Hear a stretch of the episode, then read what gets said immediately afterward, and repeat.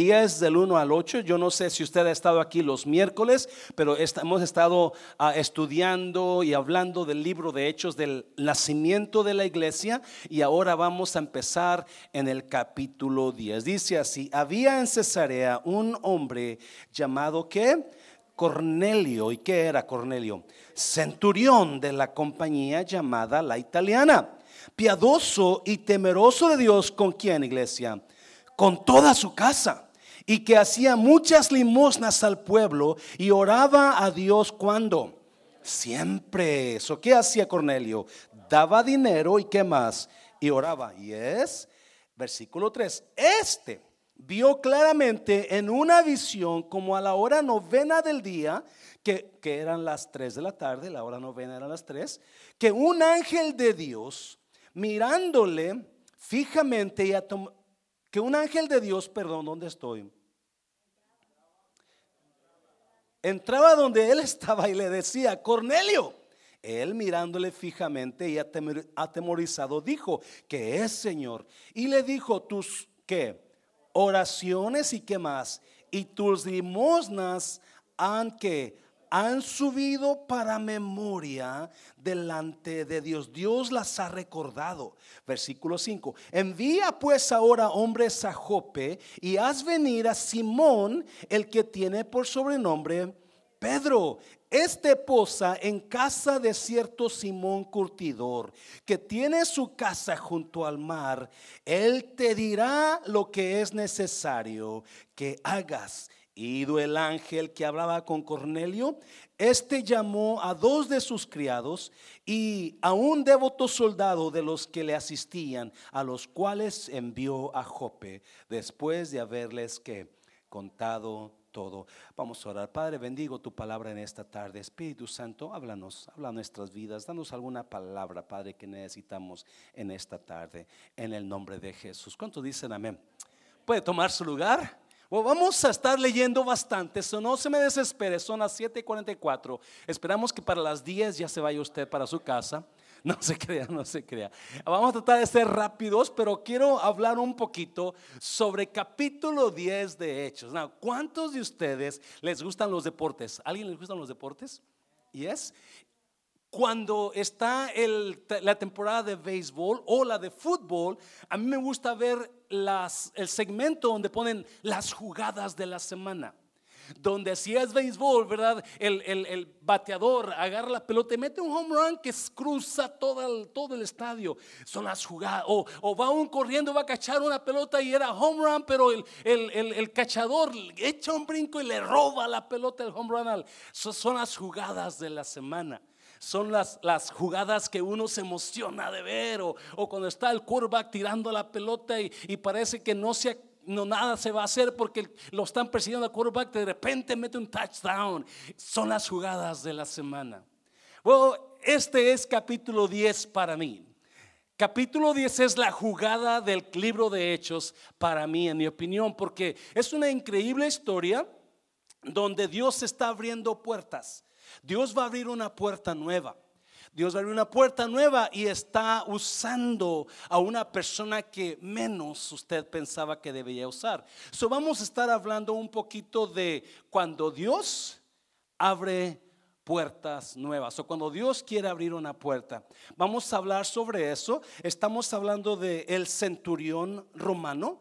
Este centurión era un soldado romano que como centurión tenía a su cargo cuántos soldados? 100 centurión, por si viene la palabra. Creo que al último lo cambiaron a 80. pero al principio eh, cada centurión tenía un grupo de soldados. Esos centuriones eran personas de poder eran soldados valientes, eran hombres romanos que tenían bajo su cargo a 100 personas y tenían un puesto alto en Roma. Cada centurión era romano, no era judío. Quiero aclarar eso. Los centuriones eran romanos, no eran judíos. So, porque Roma oprimía a Israel, entonces los judíos odiaban a los centuriones más porque los centuriones como romanos eran gentiles. ¿Qué es un gentil? Una persona que no es judía. Una persona que no es judía es una persona gentil. O a los ojos de los judíos, esa persona gentil es una persona pecadora incircuncisa. ¿Y es? ¿Alguien me está siguiendo? Quiero darle esta introducción porque es importante para lo que vamos a leer. So, los judíos no se querían con los gentiles, menos con los centuriones romanos. Para un judío, para un judío era muy importante para Dios, para ellos, que Dios no los había hecho nacer en un pueblo gentil. Cada mañana que un judío se levantaba, un hombre judío, le daba gracias a Dios por tres cosas. Número uno, porque no era gentil. No era como usted y como yo. Nosotros somos gentiles, no somos judíos. Número dos, le daba gracias a Dios porque no era un esclavo. Y número tres, le daba gracias a Dios porque no era una mujer. So, esas eran las tres razones que los judíos le agradecían a Dios a todos los días. Lo primero que hacían, se hincaban, agradecían a Dios, gracias Dios que no fui gentil, gracias que no fui esclavo y gracias que no fui mujer. You know, so that was that was what they were grateful for. Um, cada varón judío hacía un pacto con Dios. El pacto con Dios era que jamás iban a ayudar a un gentil. Porque los gentiles eran, para ellos eran perros. Así les llamaban, perro gentil. So, en, en, la ley de los judíos no podían ayudar, no podían entrar a la casa de un gentil, porque si entraban a la casa de un gentil, si entraban a su casa, ellos se corrompían ellos se, ensuciaban ah, espiritualmente. So, no podían entrar a una casa de un gentil. Es más, si un judío se casaba con una gentil, una mujer no judía, ah, hacían un funeral en memoria del judío porque para ellos ese judío estaba muerto. So, ese era el problema con los judíos y los gentiles. Now, Dios está por abrir una puerta grande nueva. Dios está por abrir grandes cosas, abrir algo nuevo y vamos a mirar qué es lo que hizo Dios para poder abrir esta puerta. Número uno, cuando Dios quiere abrir una puerta, número uno, que, ah, escoge a las personas que le buscan. Cuando Dios quiere abrir una puerta, escoge siempre, siempre que Dios quiere abrir una puerta nueva, siempre va a escoger a personas que le están buscando. Antes de que David fuera rey, ¿qué hacía David? Inventaba cantos a Dios y adoraba a Dios. Allá en el cerro, cuidando ovejas, adoraba a Dios. Siempre que hay una persona que le busca, Dios va a abrir puertas nuevas para ellos. Mira los versículos del 1 al 6 para que lo leamos otra vez. Había en Cesarea un hombre llamado Cornelio, centurión de la compañía llamada la italiana. Cornelio era un gentil, era una persona que no era del pueblo de Dios, era un perro gentil, era un pecador, era un incircunciso. ¿Alguien me está oyendo? Versículo 2. Piadoso y temeroso de Dios, como con toda su casa y que hacía muchas limosnas al pueblo. ¿Y qué más hacía? Y oraba a Dios siempre. Note una cosa, Cornelio, aunque era un gentil, él temía a Dios. Muchos creen que Cornelio escuchó de, de Cristo cuando, cuando Felipe se fue a Samaria a predicar. Otros creen que Cornelio escuchó de Dios cuando el, el eunuco que andaba, que, se encontró con Felipe, se fue de allí de, Jerusalén a adorar. Alguien se acuerda de, de Felipe y el eunuco, ¿verdad? Otros creen que este gentil era la persona que llegó con Jesús y le dijo, mi siervo está muy delicado, necesito que lo sanes la Biblia enseña que Jesús le dijo, yo voy a ir a tu casa y lo voy a sanar. Y el centurión dijo, no es necesario que vayas a mi casa, solo que, solo di la palabra y mi criado sanará, porque yo soy hombre de autoridad y tú tienes autoridad, Jesús. O si tú, si solamente das la palabra, me está oyendo iglesia, hay poder en la palabra hablada con fe. So, y, Jesús enseguida dijo, de cierto les digo que no he visto a ningún hombre con tanta fe como este hombre porque ellos creen que este era ese centurión. Yo no sé cómo conoció de Dios Cornelio, pero él no debería conocer Dios. Él adoraba a otros dioses romanos. pero este hombre, note una cosa, no solamente era temeroso de Dios, él, pero también temía a Dios con qué? Con toda su familia. Lo que él vivía, también lo vivía su familia. Lo que él hacía, lo hacía su familia. ¿Alguien está aquí?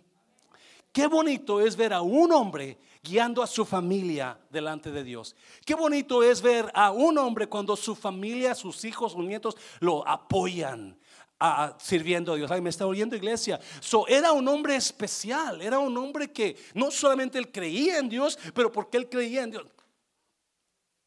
Cuando yo estaba chico, mi mamá ella le encantaba tener la casa llena todo el tiempo. Y todos los días llegaba gente con mi mamá. Y usualmente llegaban cuando o estaba haciendo de desayunar o estaba haciendo de comer.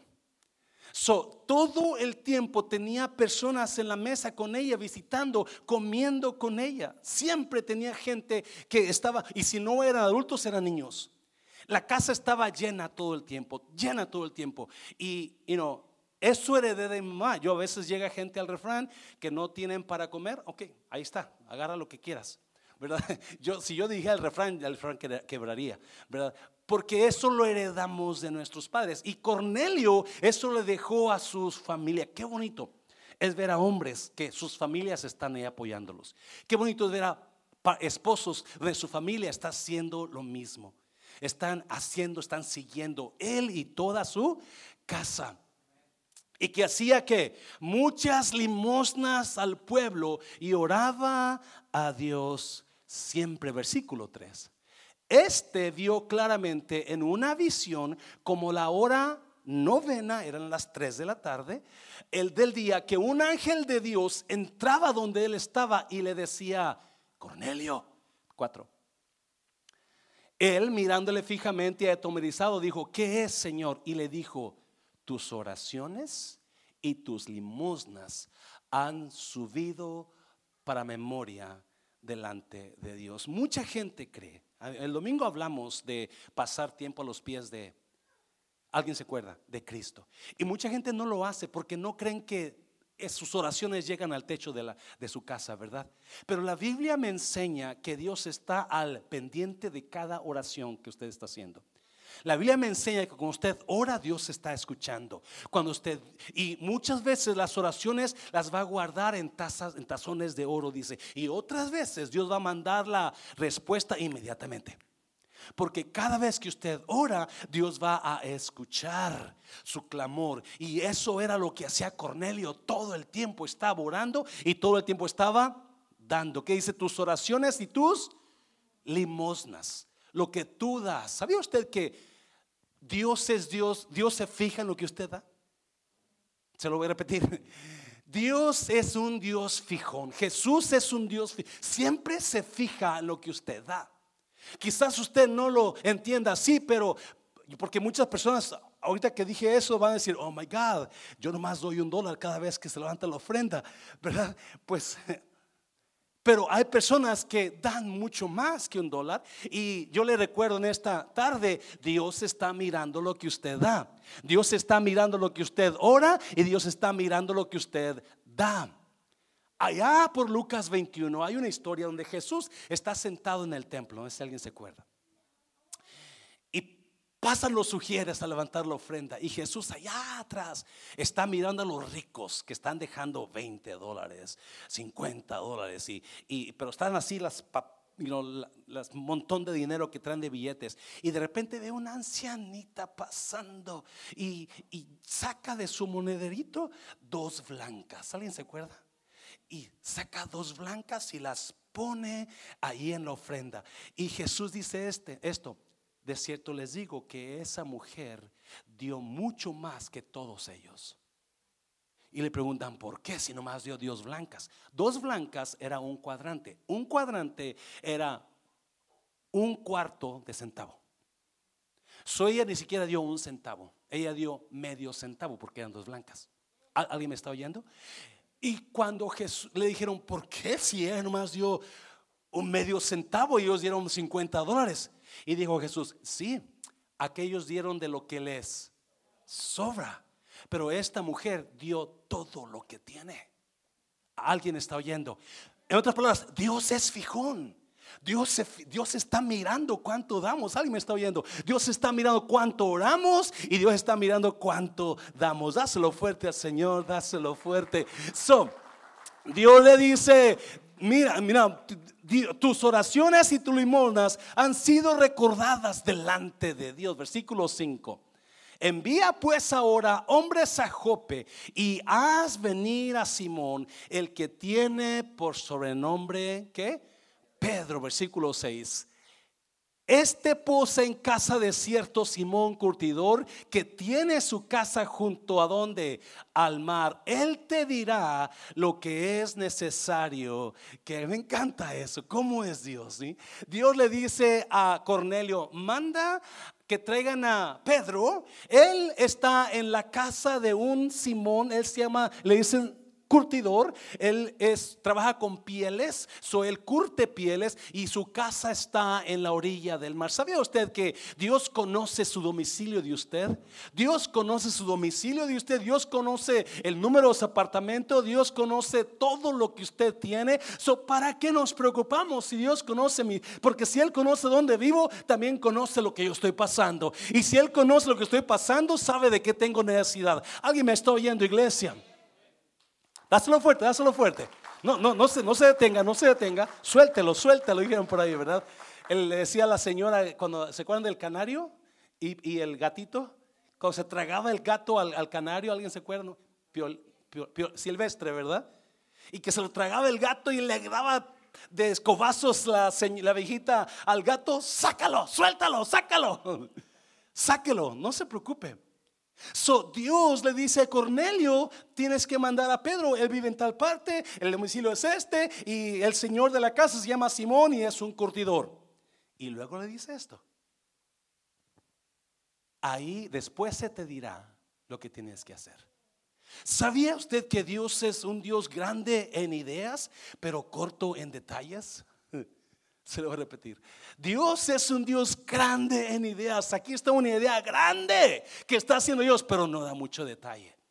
Oh my God, y si pudiéramos nosotros decirle a Dios, dame más detalles, Dios. Me caso con fulano, con fulana, ¿será esta la voluntad? No será, pero Dios no te da detalles, te da destellos. Dios no te dice exactamente lo que va a pasar porque quiere que vivas por fe.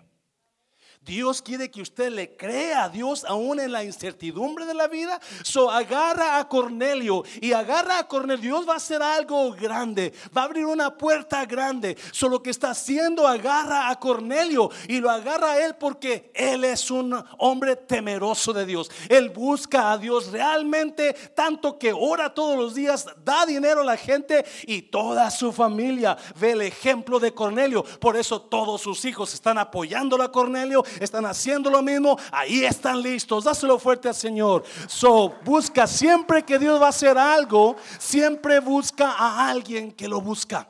Siempre que Dios va a abrir una puerta nueva, siempre va a escoger personas que le temen.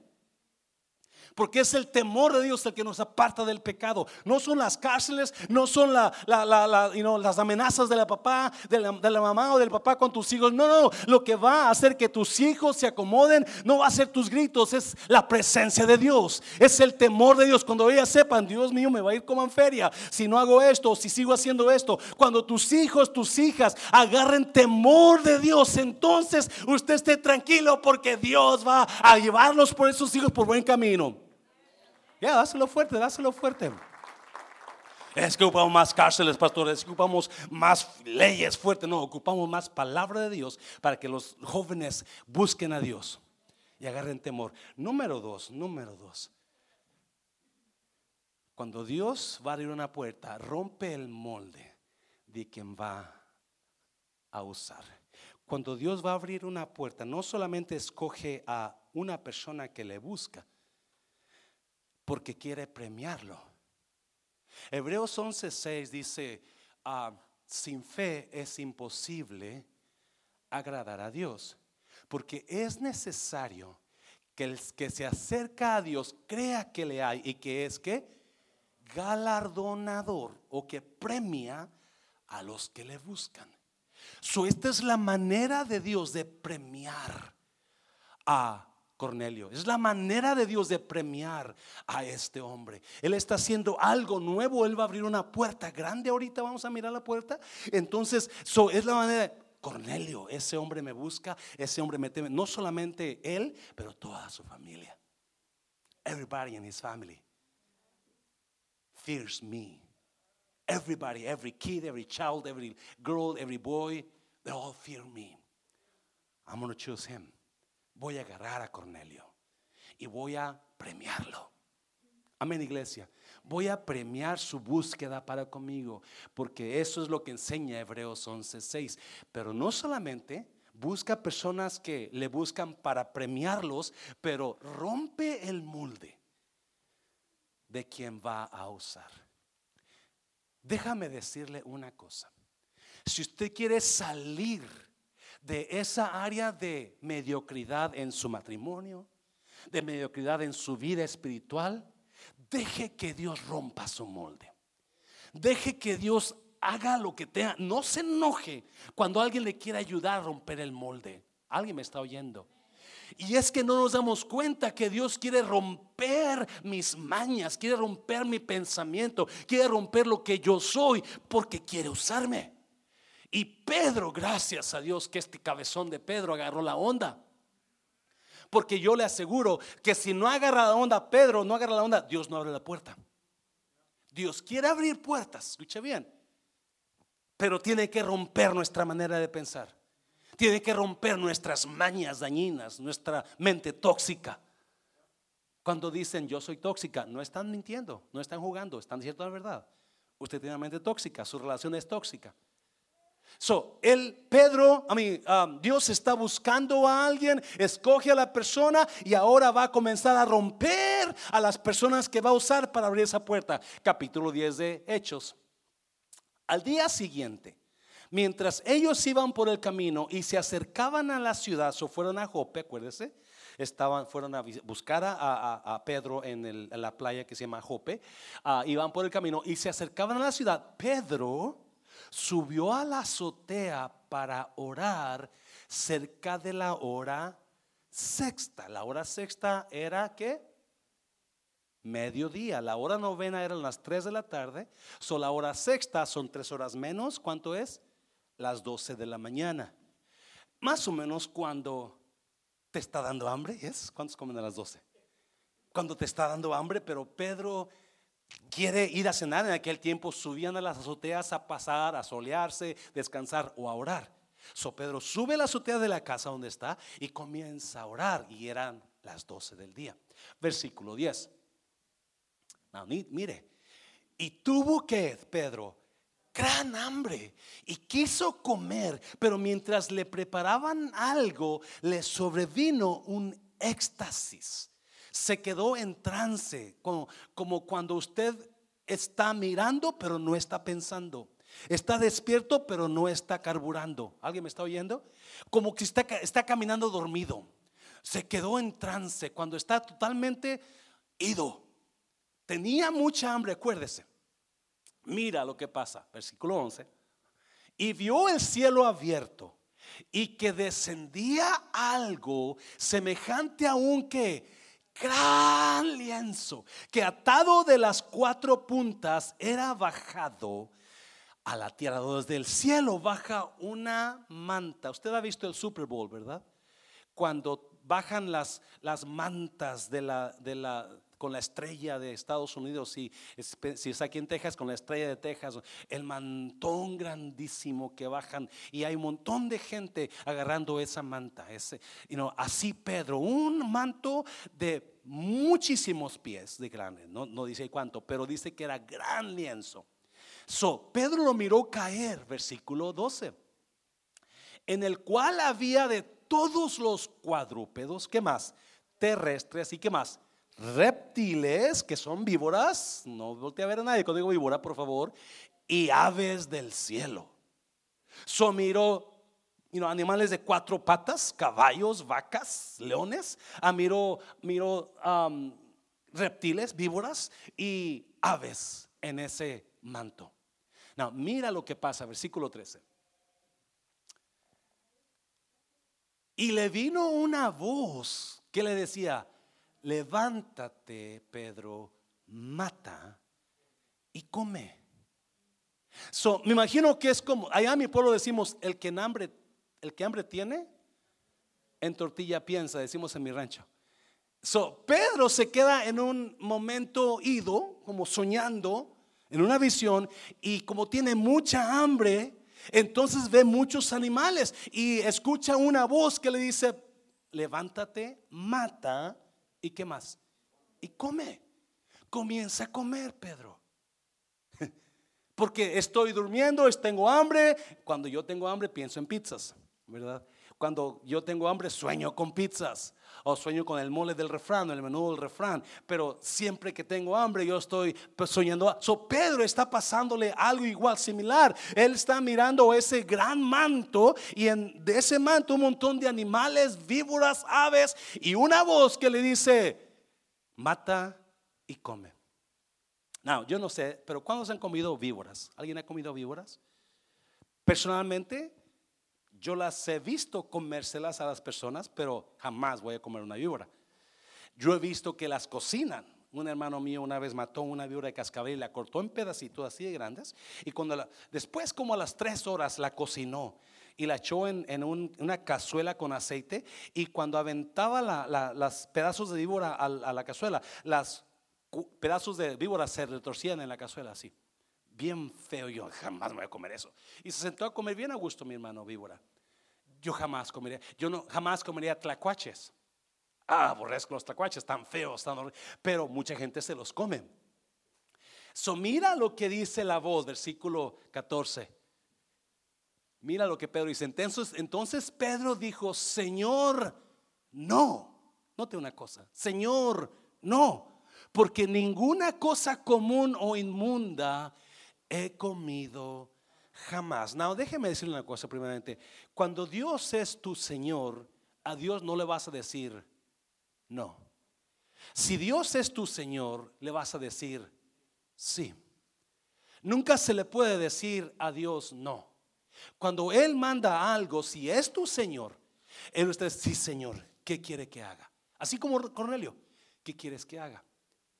Porque Cristo es tu Señor. Mucha gente dice que Cristo es su Señor, pero cuando Cristo les manda hacer algo en su palabra, no.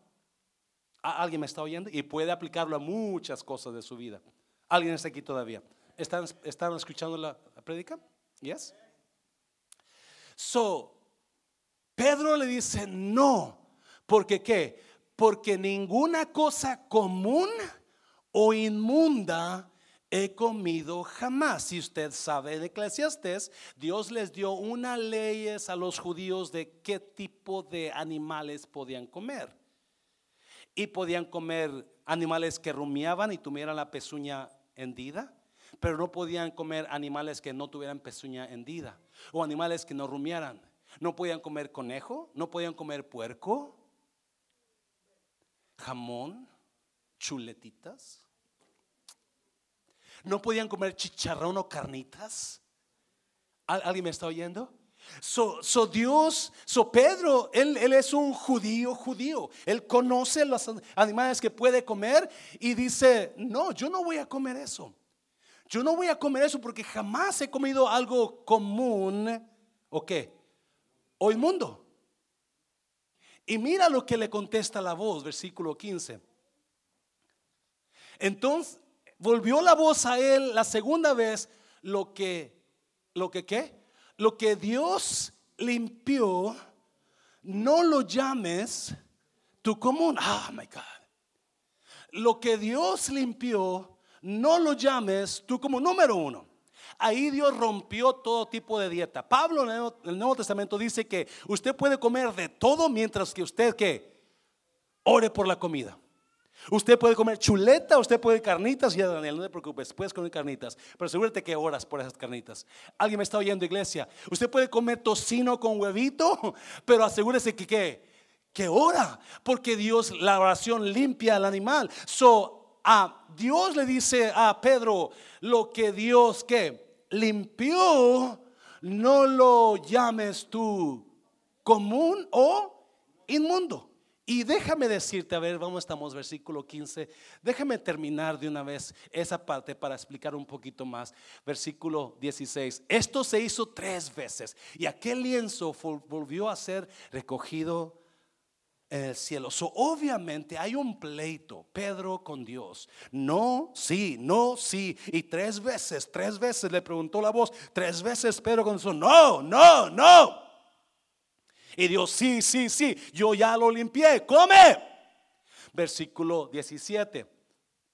Y mientras Pedro estaba perplejo dentro de sí sobre lo que significaría la visión que había visto, he aquí los hombres que habían sido enviados por Cornelio, los cuales preguntando por la casa de Simón llegaron a la puerta. Oh, cuando Dios va a abrir una puerta, no solamente escoge a la persona que lo busca y no solamente quiere romper el molde, te vamos a hablar sobre eso más, pero también acomoda las cosas de una manera que no te cabe duda, Dios está trabajando.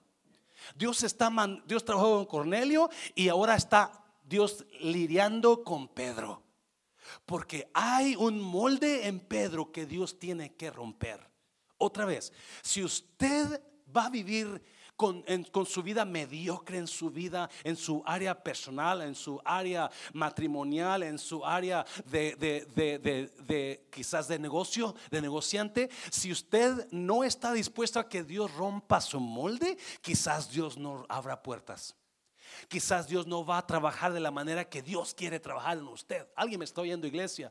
Porque, oh my God, nos agarramos a cómo yo soy. Nos agarramos a cómo yo pienso. Y no dejamos que Dios rompa el molde, aunque no esté mandando gente a que lo rompamos. Pero no entendemos eso. Su Dios está trabajando y manda a los hombres, versículo 18, rápidamente. Y llamando, preguntaron si moraba allí un Simón que tenía por sobrenombre Pedro, versículo 19. Perdón. Y mientras Pedro pensaba en la visión, le dijo el Espíritu. ¿Quién le dijo? El Espíritu. ¿Qué le dijo? He aquí tres hombres te buscan. No, note la siguiente versículo. Nótalo. Levántate pues y desciende y no pelees más. En otras palabras, no dudes de ir con ellos porque qué? Yo los he enviado. ¿Alguien me está oyendo? No sigas insistiendo, Pedro. Pedro terco, yo no he comido ese tipo. ¿Está Dios hablando sobre animales? Hasta cierto punto sí, pero realmente no. El real mensaje es que Dios está tratando de romper el molde de Pedro para que ya no vea a los demás gentiles como inmundos. ¿Alguien me está oyendo? Oh, por eso Dios le dice, lo que Dios limpió, no lo llames tú común ni inmundo. Dios quiere romper esa mentalidad de Pedro, donde usted mira a una persona y la juzga, usted dice, ese no es cristiano, mira lo que hace, dice y ese. Y Dios quiere que usted rompa esa mentalidad. Dios quiere que usted deje de hablar de su hermano, porque si usted no cree que su hermano es limpio, Dios dice, yo limpié a esa persona. Tendrá defectos, pero yo lo limpié. Y muchos de nosotros hablamos mal de las personas, miramos y los juzgamos y pensamos, es que él no y aquel sí. Cuando no sabemos realmente la persona que le ha entregado su vida a Dios, Dios la limpió. ¿Me está oyendo? Dáselo fuerte al Señor, dáselo fuerte. Su ahora Pedro está luchando con Dios, está peleando con Dios porque tiene problemas con Cornelio. Él no quiere ir con Cornelio porque él no va a comer esos animales. En otras palabras hablando, él dice, no, Él es inmundo, Él es pecador, yo no puedo comer eso. Pero Dios está tratando con Pedro en su molde. Y muchos de nosotros hablamos de las personas como si fueran inmundos. Cuando muy claro dice la palabra de Dios que Dios limpia a todo aquel que le cree. y le confiesa como su Señor. Por eso es importante que usted no se preocupe qué piensa la gente de usted. Preocúpese qué piensa Dios de usted. Y si Dios lo limpió, usted está limpio. Y no importa que diga Pedro o Juan o Pancho, Dios dice, tú estás limpio. ¿Me estás oyendo? Dáselo fuerte al Señor, porque hay gente acusando y hablando y diciendo, y no, y el problema con muchas personas es que si usaran una otra táctica diferente, y en lugar de acusar y de hablar y decir, sabes que te voy a ayudar, vamos a orar, vamos a echarle ganas, tú eres un hombre de Dios, una mujer de Dios, pero yo te quiero ayudar a crecer más, yo te quiero que Dios rompa tu Pedro tiene dos opciones.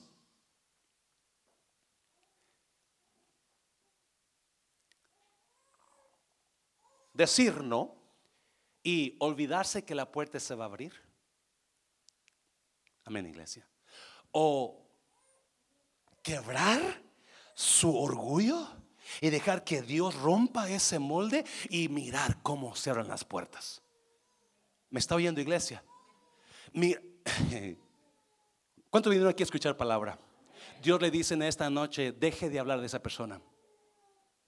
Yes, iglesia, hazlo fuerte, hazlo fuerte, hazlo fuerte. Deje de pensar mal de esa persona. Deje de juzgar a esa persona porque Dios quiere romper su molde.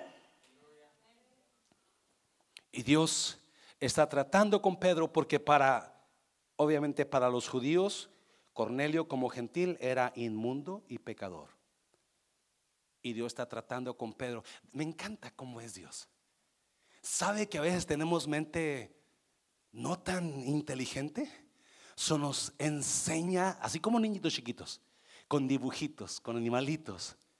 Y así hace, bajando el lienzo y, y enseñándoselo a Pedro, come Pedro. Yo no, porque Dios le encanta ser creativo. Yo a veces le digo a Dios, Dios, ¿por qué me dice tan tonto y no nada de creatividad tengo en mi vida? Yo no soy tan creativo y Claudia me dice, tú papi, tú no eres creativo. ¿Cómo sabes tú? Porque yo no soy creativa. digo, ok, yeah, you're right. Qué bonito cuando hay gente creativa. ¿Sabe que Dios es un Dios creativo?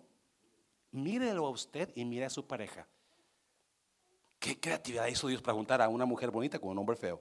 ¿Verdad?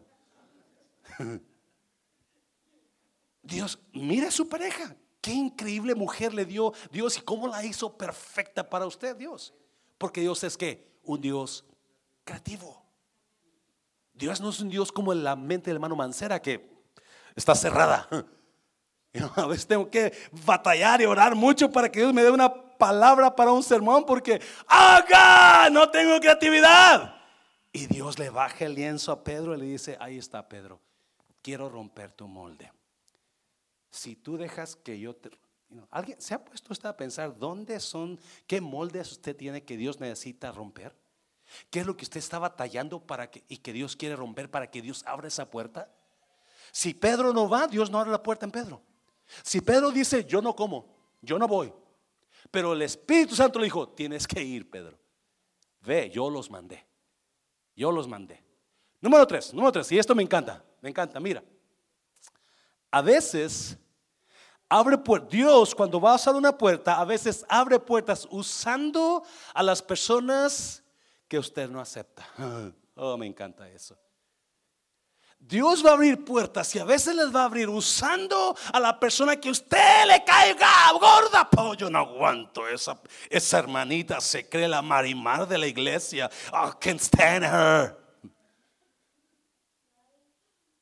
Ese hermano se cree el y no, Tarzán y el papá de los pollitos.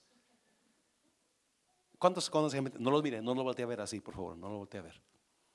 Sí, hay gente que no se dan, porque están en su molde, están en su macho, no se dan cuenta que hay personas que Dios los trajo a su vida para abrir puertas. Y a veces Dios va a usar a esas personas que usted está rechazando para que abran la puerta para su vida de usted.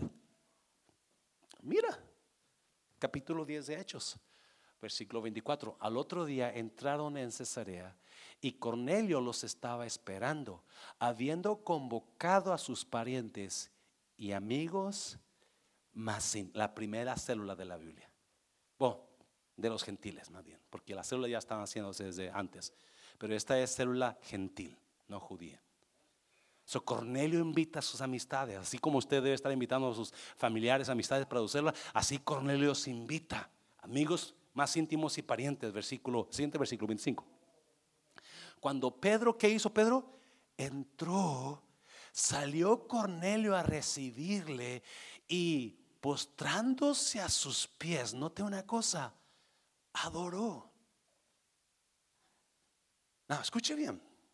Dios está trabajando con Pedro, no apenas ahorita. Dios ya comenzó a trabajar con Pedro dos años antes. Porque Pedro está en Jope, en casa de un llamado Simón curtidor. Y si era un curtidor, era porque este hombre curtidor, él curtía pieles de animales.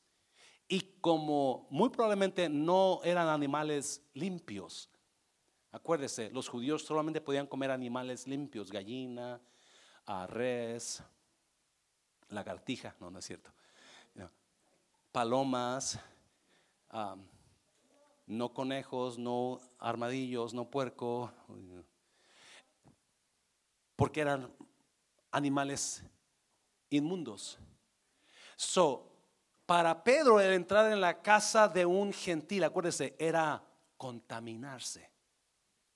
Para Pedro entrar en la casa de un gentil, so, dos años antes, parece que Pedro duró en la casa de Simón el Cortador dos años, el curtidor, perdón. So, Dios está trabajando con Pedro para romper ese molde. Hay gente que tiene muchos años Dios trabajando con usted en esas áreas y usted no está escuchando. Y acuérdese, si Dios, usted no escucha la voz de Dios trabajando en su molde, la puerta quizás no se abra. La puerta quizás no se abra. So, ahora Pedro está entrando. Cuando Pedro entró, salió Cornelio a recibirle y postrándose a sus pies, ¿qué hizo Cornelio? Adoró. Para Cornelio, Pedro es lo máximo.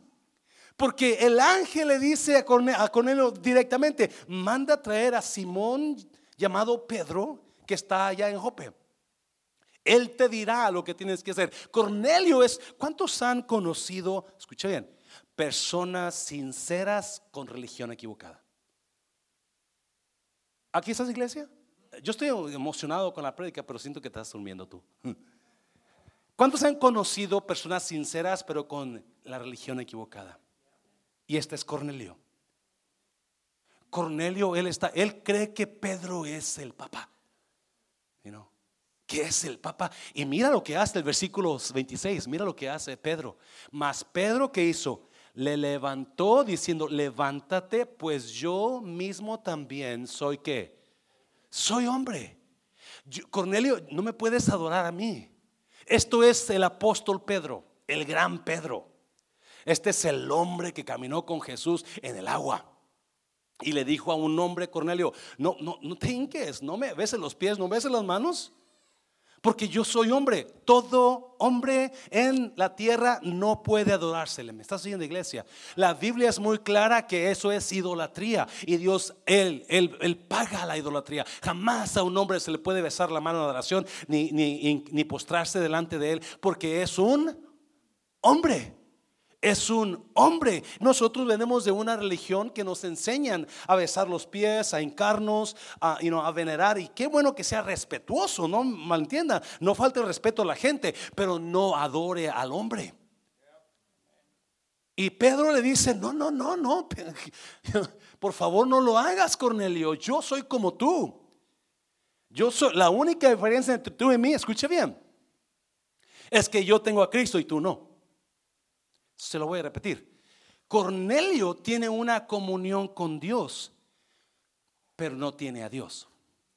Y hay mucha gente confundida. Ellos creen que en su religión tienen una buena comunión con Dios y eso es cierto, pero no tienen a Dios.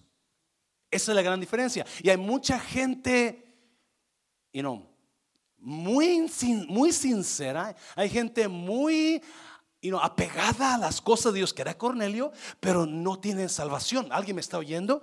No hay salvación, porque la razón que Dios mandó a Pedro era para que Cornelio fuera salvo. La razón que Dios sabe que este hombre Cornelio es un hombre temeroso, es un hombre justo, pero le falta algo, le falta a Cristo, le falta a Dios. So, Dios está tratando, ama a Cornelio tanto porque ve a ese hombre perfecto, casi verá que su familia está apoyándolo en todo y ahora dice, yo tengo que hacer algo para que este hombre sea salvo, para que no se vaya al infierno. Yo tengo que traer a Pedro a que le predique. Porque hay gente sincera, pero sinceramente equivocada. Bíblicamente hablando. Versículo 27.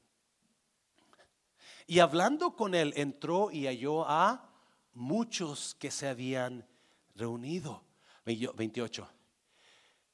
Y les dijo, vosotros, no, mire, mire, mire, vosotros sabéis cuán abominable es para un varón judío juntarse o acercarse a un extranjero, pero a mí me ha mostrado quién, Dios, que a ningún hombre llame que ahora sí le agarró Pedro, ¿y es?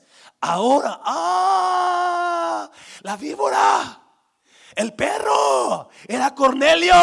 ¿Me oyendo? Era su esposa, la víbora. ¿Alguien me está oyendo? E, e, ese era Cornelio. Oh my God. Ahora entiendo. I got you now, God. I understand now. OMG. Ahora Pedro agarró la onda. No estabas hablando de los animales, estabas hablando de los gentiles, Dios. Y es la puerta que Dios quiere abrir, iglesia, o quería abrir. Dios en aquel tiempo, Jesús...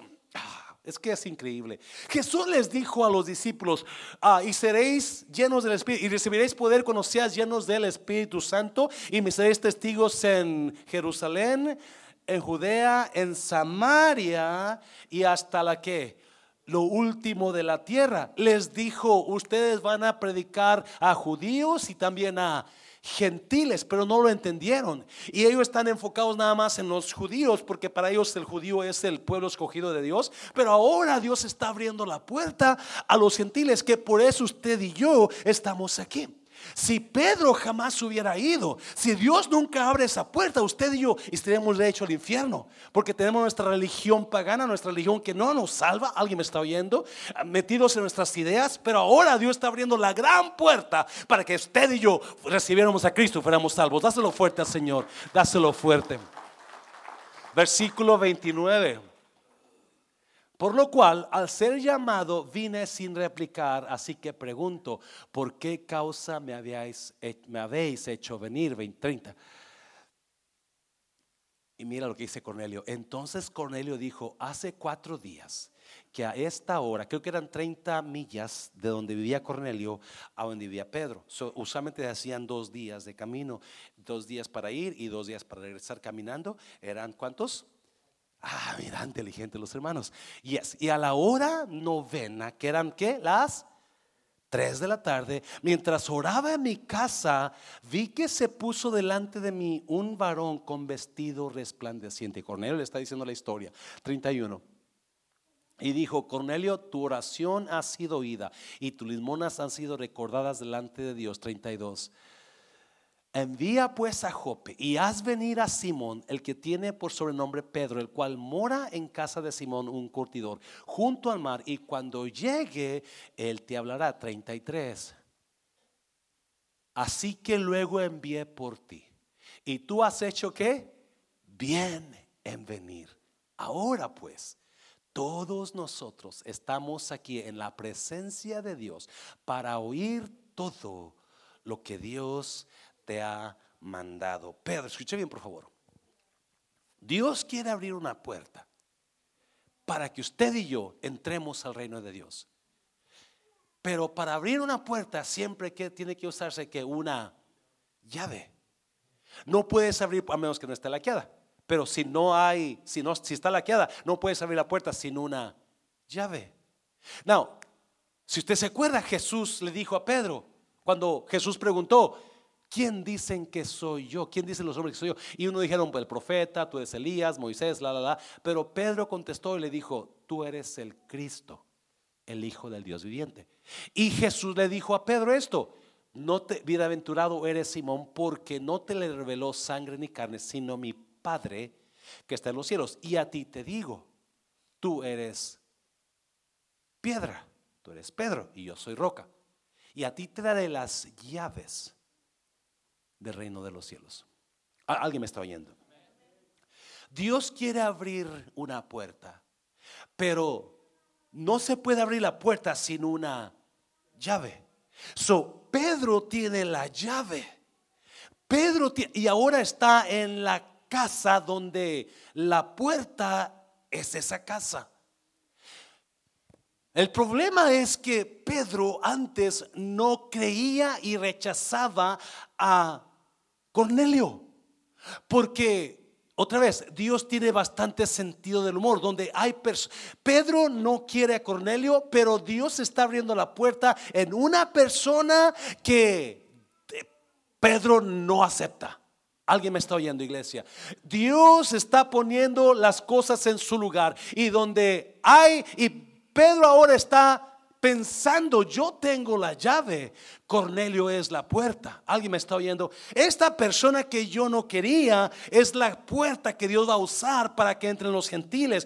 Yo tengo la llave. Y si hay muchas personas que usted, usted no se da cuenta que quizás usted no acepte, pero son las personas que Dios va a usar para abrir puertas para usted. ¿Me está oyendo iglesia? Ah, no sé si me entienda. Hay personas, hay personas que usted ah, no ha aceptado, hay personas que usted ha hablado de ellas, hay personas que usted no, no, no no ama, no quiere, habla de ellas, quizás piensa mal de ellas, pero son las personas que Dios va a usar para abrir puertas delante de usted. So, nunca hable mal de una persona porque no sabe si esa persona es la puerta que Dios va a usar para abrir puertas sobre su vida. Dáselo fuerte, Señor, dáselo fuerte, Señor. ¿Alguien me está oyendo, iglesia? ¿Alguien está entendiendo? Yes. Hay personas que Dios puso en nuestras vidas para cumplir un destino. Son las puertas que Dios ha puesto.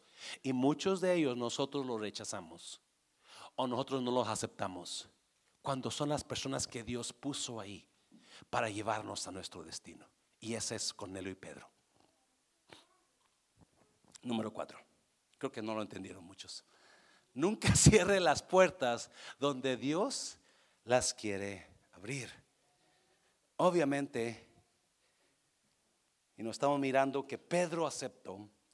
Pedro dejó que Dios rompiera su molde, rompiera su manera de pensar, rompiera sus creencias tontas y fuera a donde Dios lo estaba llamando. Pero todavía hay algo que muy importante que vamos a mirar. Cuando Dios quiere abrir una puerta, no la cierre usted. Mira, versículo 30 y qué, 34. Entonces Pedro, abriendo la boca, dijo, en verdad comprendo que Dios que no hace acepción de personas. Si usted cree que usted es salvo, también esa persona que usted no acepta es salva. Si usted cree que usted ama a Dios, también esa persona que usted no acepta ama a Dios. ¿Alguien me está oyendo? Nosotros no podemos hacer y decidir y jugar al, papel de Dios cuando no, no sabemos nada. Es que se va al infierno. Esa persona se va al infierno. ¿Y usted cómo sabe si usted tampoco ha llegado allá todavía? ¿Me está viendo iglesia? Es que hay gente que para todos acusa a todo el mundo. Versículo 35. Sino que en toda nación se agrada del que le teme y hace justicia. Versículo 36. Dios envió mensaje a los hijos de Israel anunciando el evangelio de la paz por medio de Jesucristo. Este es que, Señor de todos. So Pedro da una lista de verdades de Jesús ahí. Y lo primero que dice Pedro, Jesús es Señor de todos. No hay nadie más. La persona que se honra y la persona que murió por nosotros se llama Jesucristo. Nadie más. Versículo 37. Vosotros sabéis lo que se divulgó por toda Judea, comenzando desde Galilea después del bautismo que, predicó Juan, versículo 38. So, Pedro está hablando a, los, a, Cornelio y a los que están ahí con él. Dice, cómo Dios ungió con el Espíritu Santo y con poder a quién? A Jesús de Nazaret y como éste anduvo haciendo bienes y sanando a todos los que los oprimidos por el diablo, porque Dios estaba con él. Número dos, Pedro dice que la persona que puede sacar la opresión de su vida se llama Jesús de Nazaret. Y es la única persona que puede hacerlo porque Dios está con él. So, Jesús es el que puede salvar su matrimonio, Jesús es el que puede sanar su enfermedad, Jesús es el que puede darle vida eterna, porque Dios es el que Dios, Jesús es el que Dios puso. Amén, iglesia. Hácelo fuerte, Señor, hácelo fuerte, Señor. Versículo 39. ¿Qué más dice Pedro? Y nosotros somos testigos de todas las cosas que Jesús hizo en la tierra de Judea y en Jerusalén, a quien mataron colgándole en un madero o en una cruz. Versículo 38 a 40. Pedro está diciendo, yo estaba ahí, yo miré cuando lo mataron. A este levantó Dios al que al tercer día e hizo que se manifestase a este, ¿a cuál este? Jesús levantó Dios a que al tercer día de todo mundo, de todo Dios, de toda persona que se adora, que se dice él, ella, aquel, aquel. La única persona que venció la muerte se llama Jesús de Nazaret. Todo mundo murió. David murió, María murió y está muerta. Está con el Señor. Ah, Moisés murió, Elías murió. Todos murieron y ya se fueron. La única persona que se levantó de la tumba es quién? Jesús. Jesús. No, mire, todavía no termina. Está increíble esto, versículo 41. No a todo el pueblo, sino a los testigos que Dios había ordenado de antemano. A nosotros que comimos y leímos con él después. ¿Que qué? Que resucitó. ¿Se acuerdan cuando Jesús le hizo un desayuno a Pedro y a Juan en la orilla del mar? En la madrugada, en la mañanita cuando estaba apenas amaneciendo. Jesús tenía una, una hoguera lista y unos pescados ahí, haciendo desayuno para, y se sentaron a comer con, después que Jesús había resucitado. So, Pedro está hablando de una verdadera resurrección corporal, no en espíritu, corporal. Amén, iglesia. Versículo 42 y nos mandó que predicásemos al pueblo y testificásemos que Él es el que Dios ha puesto por juez de que de vivos y muertos. La única persona que nos va a juzgar es Jesús. Y lo que lo va a juzgar le va a decir, ¿tú aceptaste mi, sacrificio en la cruz? Eso es, lo que eso es lo que va a preguntar Jesús. Versículo 43. De este dan testimonio todos los profetas, que todos los que en él creyeren, Recibirán perdón de pecados. ¿Por qué?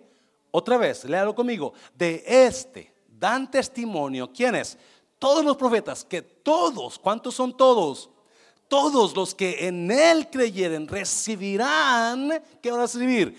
Perdón de pecados por su nombre. Wow. Déjame decirte, iglesia, nadie puede hacer eso más que Él. Nadie puede perdonar pecados. Y qué precioso saber. Yo no sé de usted, quizás usted ha sido una persona perfecta, una persona recta toda su vida, ¿verdad? Desafortunadamente yo no. Yo siempre he tenido pecados en mi vida y he vivido una vida pasada fea, pero Cristo perdonó todo pecado y lavó todo pecado. Y ahora podemos vivir sin ninguna culpa por lo que Cristo perdonó.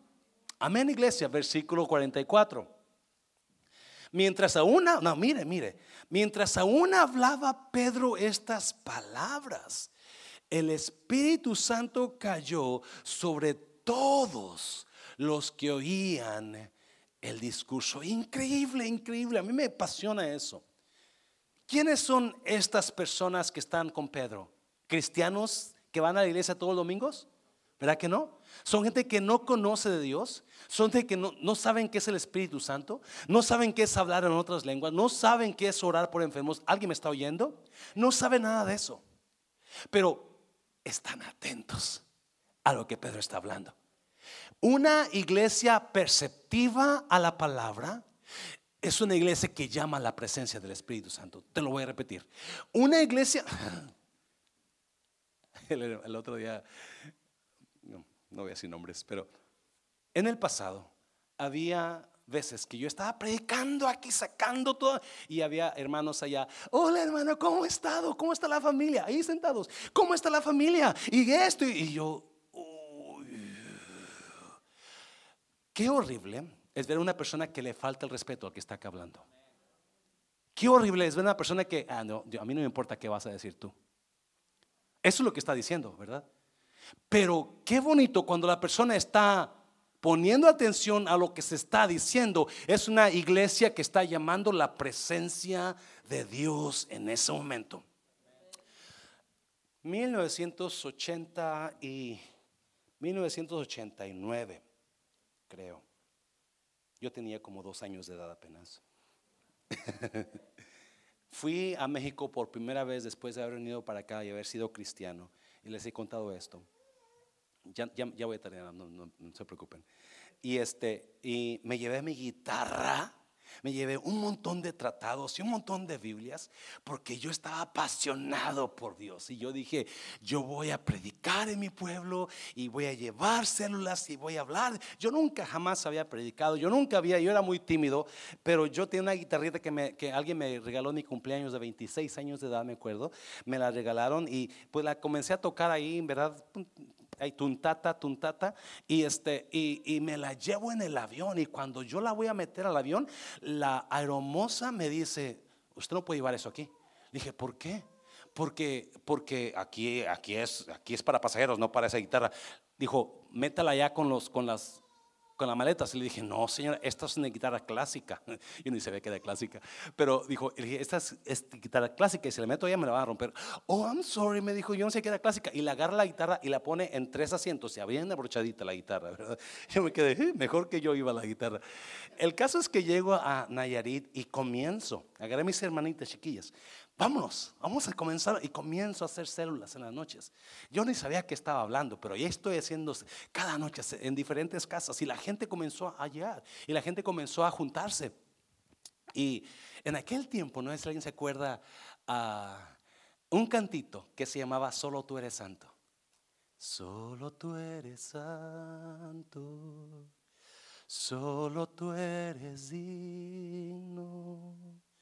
Tú eres hermoso y maravilloso. Derrama tu espíritu y que tu luz brille. Y había una niña, una jovencita, tendría 12, 13 años, que le encantó ese canto. Y un día me dijo, yo quiero cantar ese canto, ¿me lo enseñas? Ella no era cristiana, ella simplemente iba, jovencita, 12 años.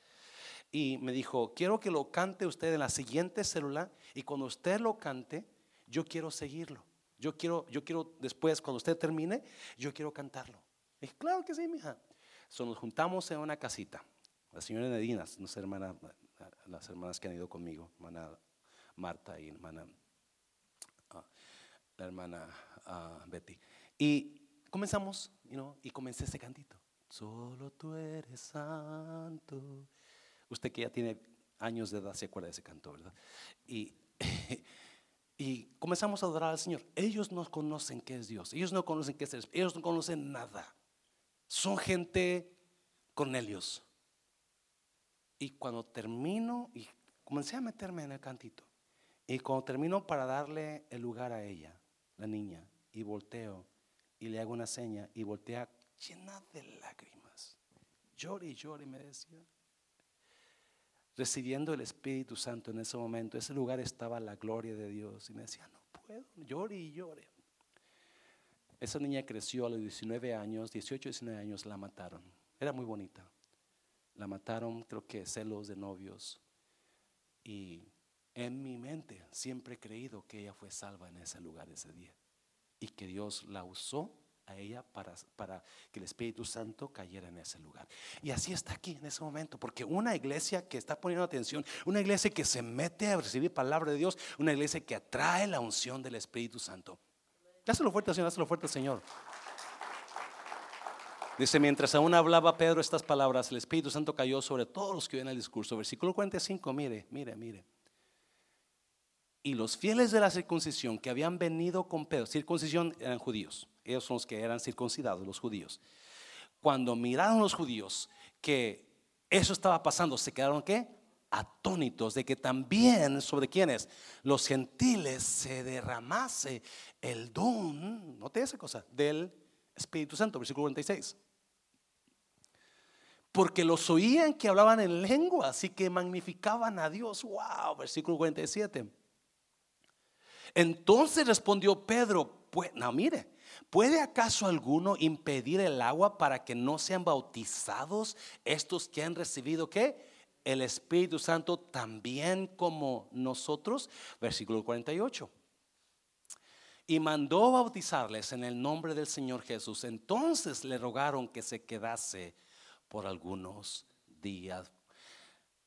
Déjame aclararte algo, por favor. Hay congregaciones. si usted nota aquí, el Espíritu Santo cayó sobre los gentiles antes de que estos recibieran a Jesús. ¿Yes? El Espíritu Santo cayó sobre ellos antes de que fueran bautizados en agua. ¿Yes? En otras palabras, Dios los aceptó como estaban antes de que hicieran todas las rituales del cristianismo. Bautizarte, creer, confesar, la, la, la. Dios ya los estaba aceptando. ¿Alguien me está oyendo, iglesia? No tuvieron que pasar por siete clases de bautismo, el bautismo y, discipulado. No, no, no, para que fueran aceptados. Alguien me está oyendo, iglesia. Te digo esto porque desafortunadamente hay iglesias que hemos tratado de decirles, vamos a bautizar a gente, aquel no puede. ¿Por qué? Porque no está casado. Aquella no puede. ¿Por qué? Porque anda mal. Aquel no puede. Porque... ¿Y usted cómo sabe que Dios ya no lo aceptó? ¿Usted cómo sabe que Dios ya no lo aceptó? Yo no sé cómo estaban ahí los que estaban ahí. Había muchos invitados, dice amigos y, familiares de Cornelio. Yo no sé, quizás algunos andaban engañando a sus parejas, quizás algunos andaban, pero Dios ya los había aceptado. Me está oyendo iglesia, por eso es muy importante que entendamos, no, si usted quiere bautizarse, usted no tiene que prepararse un año, dos meses, veinte meses, no, no, usted sintió al Señor, aceptó a Jesús, usted bautícese. Dale fuerte al Señor un aplauso, dáselo bautizo, hazlo fuerte. Cierra tus ojos, cierra tus ojos. Dame rey, Rafa.